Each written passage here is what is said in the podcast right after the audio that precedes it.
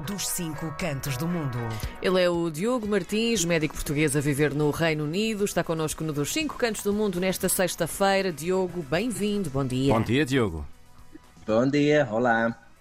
Então, vamos começar por. Bem, nós hoje temos aqui eh, todo um conjunto de tempestades, não é? Para, para, para falar, mas vamos se calhar à, à primeira, e, e, aqui temos alguns factos para apontar. Só em quatro meses e com a chegada da Jocelyn nesta semana, depois da Isha, um, já são dez tempestades. Quem são essas que, senhoras? Que, são dez tempestades que o Reino Unido já contabiliza. Diogo, o que é que temos para falar então desta primeira tempestade? Pois, enfim, eu acho que a questão das tempestades e falar do tempo, há quem diga que não há coisa mais britânica, não é? Uhum. Uh, mas acho que para quem mora cá, eh, e sobretudo nestes últimos anos, de facto, nota-se que há uma frequência e uma intensidade muito maior de, deste tipo de, de, eventos, não é? Destes eventos extremos de meteorológicos e, e de alterações uh, no clima. Um, e, e, eu acho que é sabido, enfim, é conhecimento geral que quando estas tempestades são relativamente sérias, as, uh, enfim, os, os offices de meteorologia, o Met Office aqui também, e noutros países também o fazem, uh, dão nomes a estas tempestades, não é? Portanto, a Isha, como falaste agora, Karina Jocelyn, e tem sido uma atrás da outra. Um, e, e, são tempestades muitíssimo fortes. Uh, estamos a falar de não só de, enfim, de serem uma atrás da outra, portanto nem tivemos tempo, tivemos para aí um dia ou meio dia para recuperar da Isha, a Jocelyn já estava a chegar e, e infelizmente causam imensos estragos, não é? Portanto, Sim. Não só os transportes deixam de, de, funcionar, há pessoas que têm que alterar o seu dia a dia, a sua ida para o trabalho, mas infelizmente também há acidentes e infelizmente também há mortes. Houve duas mortes um, com a tempestade Isha, isto claramente que não, não, não são boas notícias.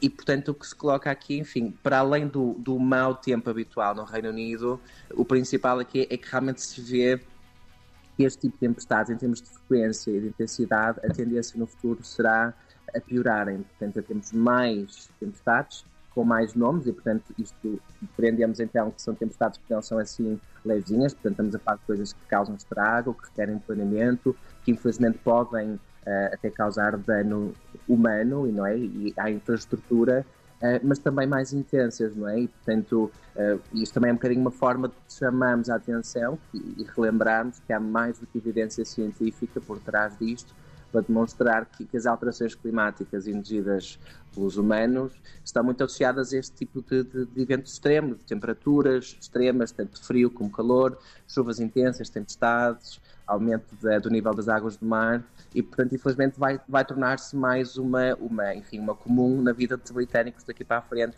Infelizmente, e eu que moro até num, num prédio bastante alto, sobretudo na questão dos ventos e da parte das chuvas, nota-se muitíssimo. Uh, e, portanto, Sente-se é, a casa a abanar.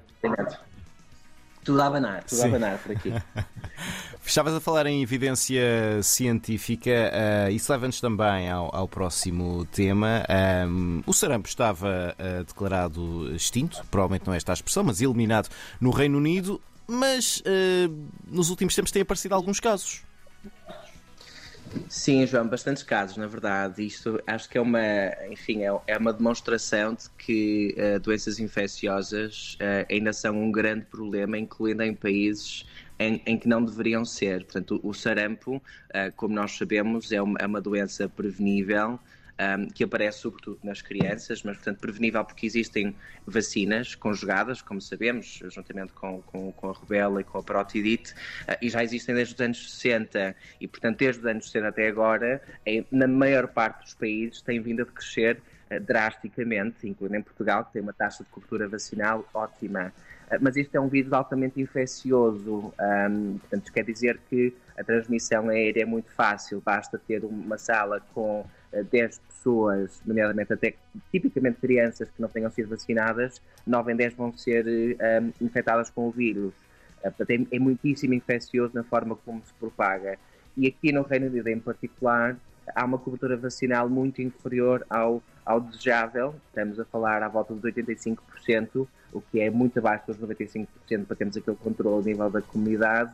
Um, e, portanto, o que está a acontecer são surtos uh, muitíssimo grandes e preocupantes em parte do país, nomeadamente ali na zona West Midlands, Birmingham, há aqui umas centenas de casos que, que estão a propagar, isto é muitíssimo preocupante, porque é, é fácil, é uma doença que deveria estar mais do que controlada, se não eliminada, de sair do controle, não é? Portanto, estamos a falar de uma doença grave, que não é só, enfim, quando aparece da forma aguda, que nós vemos as, as pontinhas na, na, na, na enfim, nas, no corpo das crianças e tudo uhum. mais, isso nem é tanto o que nos preocupa. O que nos preocupa são depois as infecções que derivam dessa infecção principal, que podem levar a pneumonias, meningites, encefalites e até morte, infelizmente, como aconteceu recentemente em Portugal, um caso que foi infelizmente importado aqui do Reino Unido.